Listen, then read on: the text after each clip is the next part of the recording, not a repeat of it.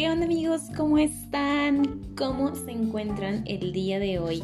Oigan, pues como saben, este había estado un poco muy ausente de este de este podcast, de este audiolibro. Ya ni sé qué es, si es podcast o es audiolibro.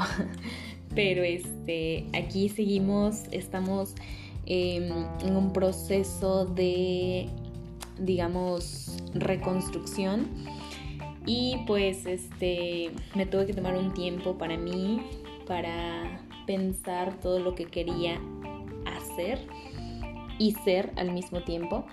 Y este, pues nada, hoy les traigo el, el capítulo número 9, bueno ya retomando las, las actividades propias del día a día, les traigo el capítulo 9 de este excelente libro que se llama Eres un chingón. Y pues bueno, sin más preámbulo, vamos a comenzar. El hombre del taparrabos, capítulo 9. Es mejor ser odiado por lo que eres que amado por lo que no eres. André Gide, autor francés, ganador del Premio Nobel, valiente autoexplorador. Cada mes de mayo me voy de mochilera al salvaje desierto en el sureste de Utah con dos viejos amigos míos. Es uno de los lugares más maravillosamente extraños que he conocido. Enormes y dentadas crestas de piedra que increíblemente son de color rosa. Salen de la tierra como si fueran enormes trozos de carne cruda. Torres areniscas, blancas, amarillas y moradas se entrelazan y crecen como si fueran caramelos. Grutas profundas en la tierra forman cañones parecidos a catedrales con paredes lisas por las tormentas de arena y las inundaciones comunes de la zona. Su color cambia hora tras hora dependiendo de la cantidad de sol que, entre por las angostas aperturas de arriba. Es como la luna, pero mucho mejor. Viajábamos alegremente por este universo alternativo, absorbiendo cada color, trepando rocas enormes y discutiendo sobre qué águila o serpiente merece ser nombrada la criatura del día. Gracias a que mis amigos son excelentes navegadores, podemos adentrarnos en la naturaleza profunda hasta donde los senderos desaparecen, igual que las demás personas. A lo largo de los 16 años que llevamos viajando por ahí, eh, em, nos hemos topado con tan poca gente que podríamos contarlos con una mano. Por lo que me sorprendí muchísimo cuando mi amigo Tom, que se había adelantado para encontrar un buen lugar para instalar el campamento en donde pasaríamos la noche, reportó haber visto a alguien más. Acabo de conocer a un tipo realmente salvaje, dijo cuando por fin lo alcanzábamos. Solo vestía un taparrabos y una banda en la cabeza. También tenía una lanza en una mano. Dijo que llevaba 13 años viviendo en el cañón. ¿Estaba montando un dragón mágico? ¿Es en serio? Entonces, ¿dónde está? Fue a revisar su trampa para ardillas, pero podría regresar. Mm, Tom es un pésimo mentiroso. Y sin importar a dónde quisiera llegar con esa broma, estaba tardando mucho en hacerlo, así que bajé mi mochila y empecé a levantar la casa de campaña, solo medio escuchándolo. Unos minutos después, mientras estaba agachada martillando, eché un vistazo entre mis piernas y vi un par de pies muy bronceados con unas sandalias hechas a mano unas fuertes y desnudas, y desnudas piernas y una ardilla muerta colgada desde un puño. Me levanté, volteé y ahí estaba el hombre del taparrabos. Lo que Tom había olvidado mencionar era que el hombre del taparrabos era muy guapo. Estaba en la recta final de sus 30, Tenía un marcado, delgado y salvajemente bronceado cuerpo con un cabello café desalineado igual que su barba. Era justo lo que hubiera imaginado, un Tarzán moderno, cazador de búfalos y mujeres por igual, por lo que sin importar lo guapo que fuera, me hizo sospechar un poco de él. Eso y el hecho de que su taparrabos estuviera perfectamente hecho de lo que parecía ser suave piel italiana, no de los despojos de un conejo local. ¿Podrías acercarte un poco más a mí para que pueda verlo de cerca? Todo en él era demasiado cliché. ¿Acaso no pudo tener un par de shorts? ¿Y de verdad iba a comerse esa ardilla? Aún así, nos acercamos a él como a un puerquito bebé en una feria, sorprendidos por nuestra fortuna. Esa vez no hubo discusión, habíamos encontrado a nuestra criatura del día. Era muy amigable y respondió todas nuestras preguntas con calma y premeditación. Explicó que en ese y en los cañones vecinos había creado su hogar nos contó que la sociedad moderna le parecía innecesariamente complicada y equivocada, tanto que prefería vivir a solas con lo que la madre naturaleza le podía proveer. Guardaba sus granos en el invierno y dormía en una cueva.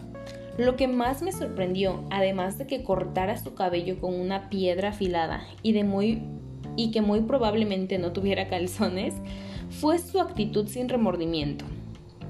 Ahí estábamos todos, moviéndonos de lado a lado, sintiéndonos ridículos por nuestras botas, caras que calzábamos en nuestra aventura y ropa protectora contra los rayos UV. Mientras él describía cómo había tardado semanas en tallar el arco y las flechas con las que cazó venados y cuya piel usaba como sábanas y cobijas. Bien por él, pensé al verlo alejarse columpiando su ardilla muerta como si fuera una bolsa.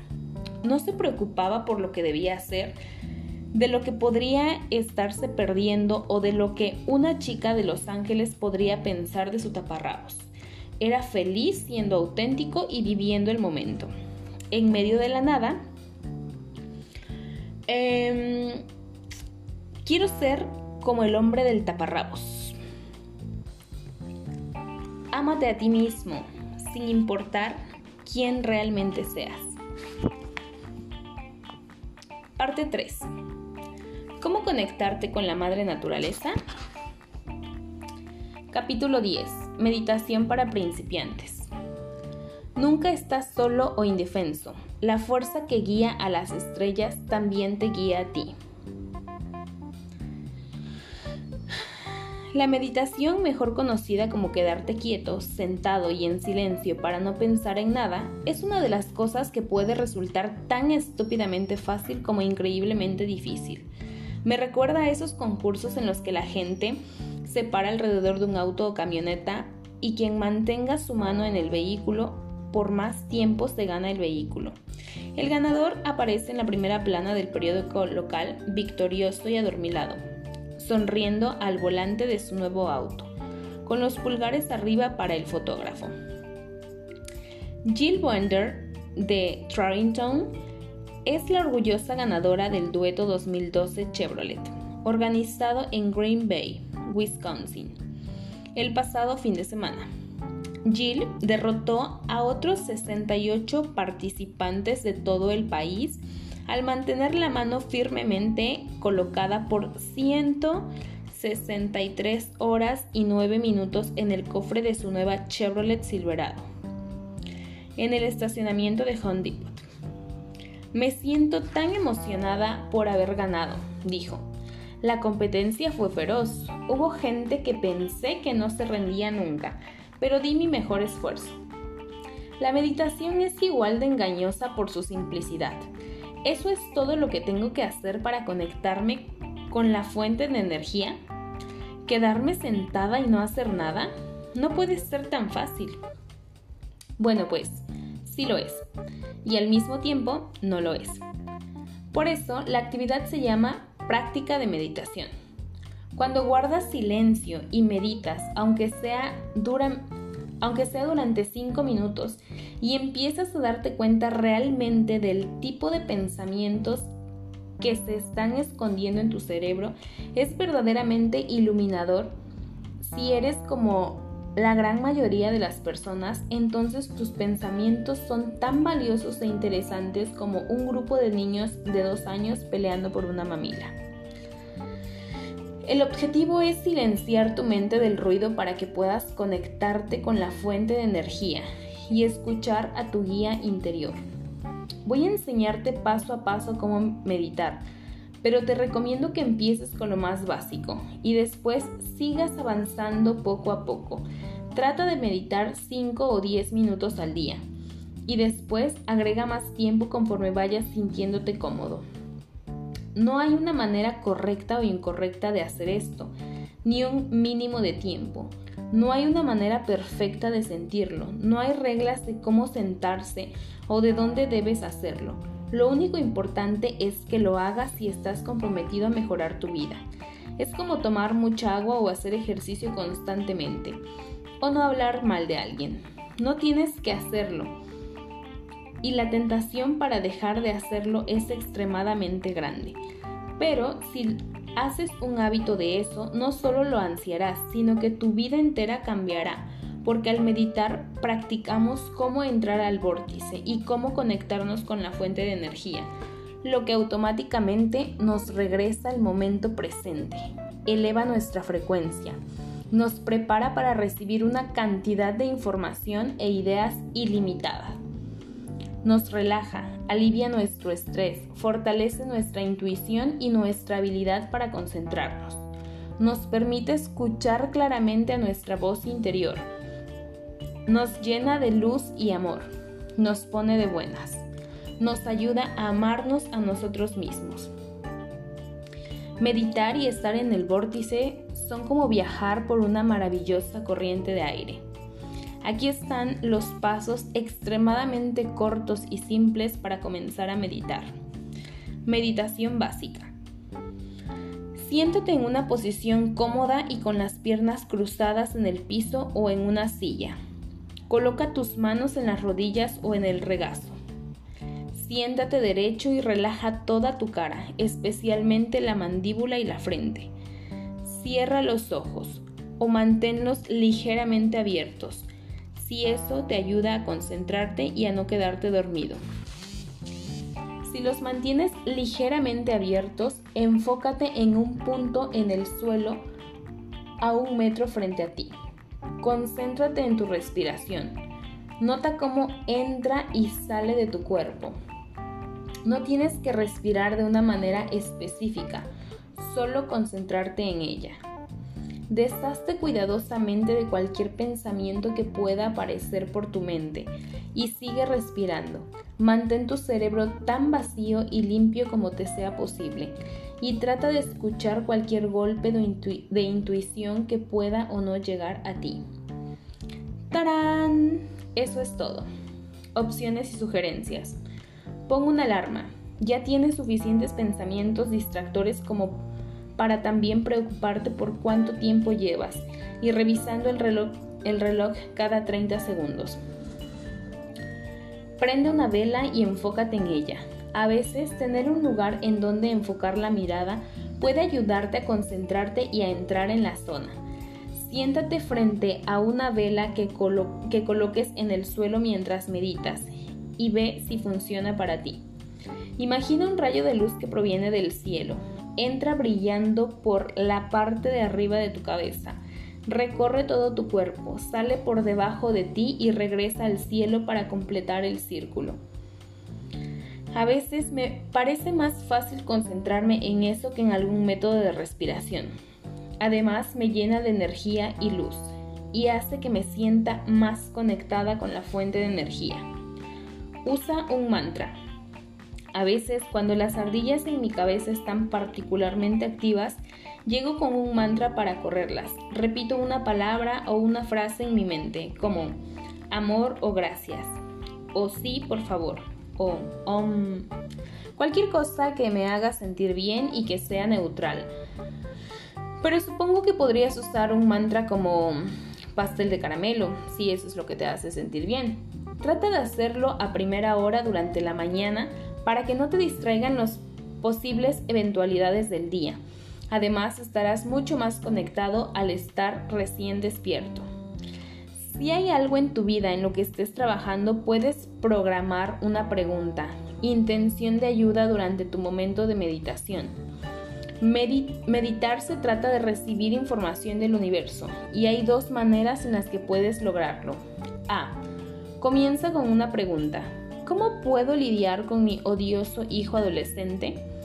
Y ve qué respuestas aparecerán mientras meditas.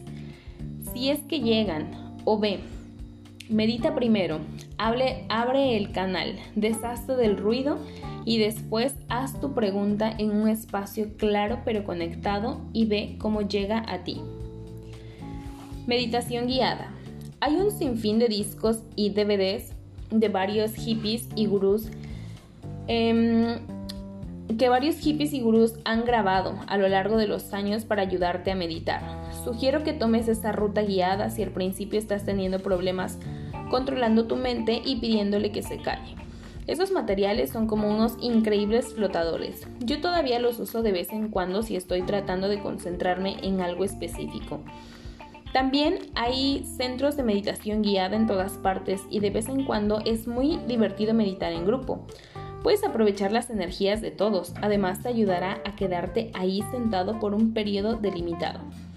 Haz una búsqueda local por los centros de meditación y ASMRs. Algunos estudios de yoga también cuentan con meditaciones guiadas. Cánticos. Los cánticos también son una gran manera de entrar en un estado meditativo. Puedes repetir tu mantra una y otra vez en voz alta o si prefieres que nadie te escuche puedes hacerlo en grupo visitando una clase de meditación kirtan. La meditación kirtan se practica con cánticos de llamada y respuesta de mantras en sánscrito o con canciones religiosas. Estas clases suelen estar en centros de meditación o en estudios de yoga. También te recomiendo que investigues la meditación trascendental, un tipo de meditación em, en la que repites varios mantras y que sientes y te sientas a cantar dos veces al día durante 20 minutos. En lo personal he tenido experiencias muy profundas meditando. He visto las paredes derritiéndose a mi alrededor. He sentido como si estuviera flotando y he entrado en un estado tan eufórico que casi experimenté dolor.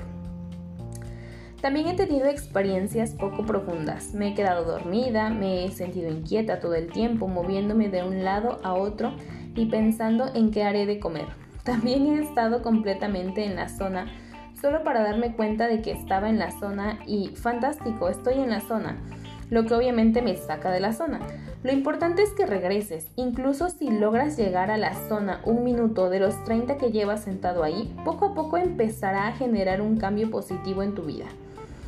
Creo que la meditación es, mucho más importante ahora que tenemos tanta tecnología a nuestro alcance y estar distraídos se ha convertido en una forma de vida si bien creo que como especie nos estamos eh, volviendo cada vez más conscientes, me sorprende cómo al mismo tiempo el alcance de nuestra atención se reduce. Estaba jugando tenis el otro día con alguien que recibió un mensaje y sacó el teléfono en medio de un punto. Es increíble que todavía hablemos en oraciones completas. Además, Em, de ser una de las herramientas más poderosas en nuestro consciente, la meditación es un descanso necesario de la locura que nos rodea y evitará que nos convirtamos en unos tontos despistados mientras exploramos con valentía nuestro nuevo y emocionante mundo.